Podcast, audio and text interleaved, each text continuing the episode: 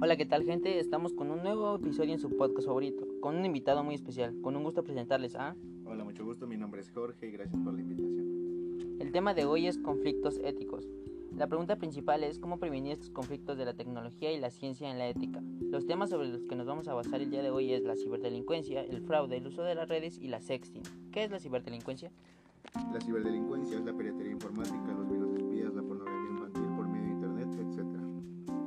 ¿Cómo afecta la ciberdelincuencia en la sociedad? Esta investigación trata acerca de la ciberdelincuencia. Es un tipo de delito que afecta a la sociedad en la actualidad debido a los avances tecnológicos y la poca costumbre de revisar o eliminar la información de las cuentas de banco, dejar de aceptar a todas las personas que no conocen en las redes sociales. Problemáticas de la ciberdelincuencia. Al creer que las páginas, archivos, videos e incluso mensajes son seguros, podemos perder información a través de ellos debido a la ciberdelincuencia, lo que podría causar nuestro rastreo o pérdida de información nuestro consentimiento.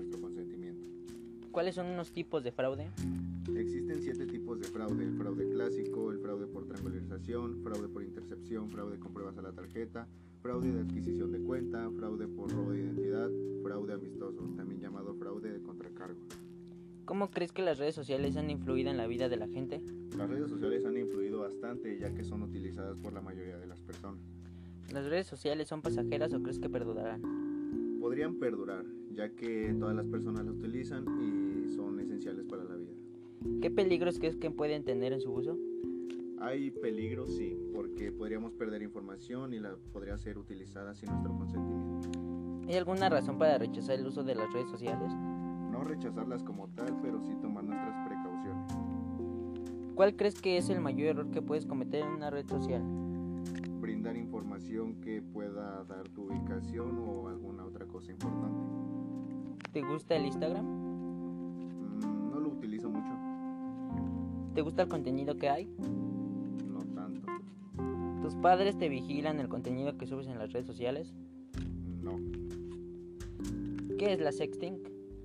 La sexting es un término que implica la recepción o transmisión de imágenes o videos que conllevan un contenido sexual a través de las redes sociales, ya sea con o sin autorización de quien lo coloca en el medio. ¿Por qué es peligroso la sexting? El sexting constituye práctica de riesgos, puesto que el contenidos enviados pueden ser utilizados de forma perjudicial por aquellas personas que los reciben, vulnerando gravemente la privacidad del emisor.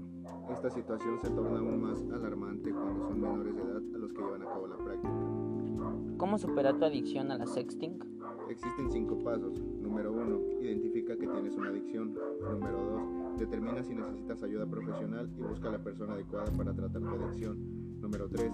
Establece un plan de tratamiento. Número 4. Olvídate de la vergüenza. Número 5. Pide la ayuda o apoyo a tu familia y amigos. Bueno amigos, espero les haya gustado el podcast de hoy. Eso fue todo por el día de hoy. Gracias por su atención.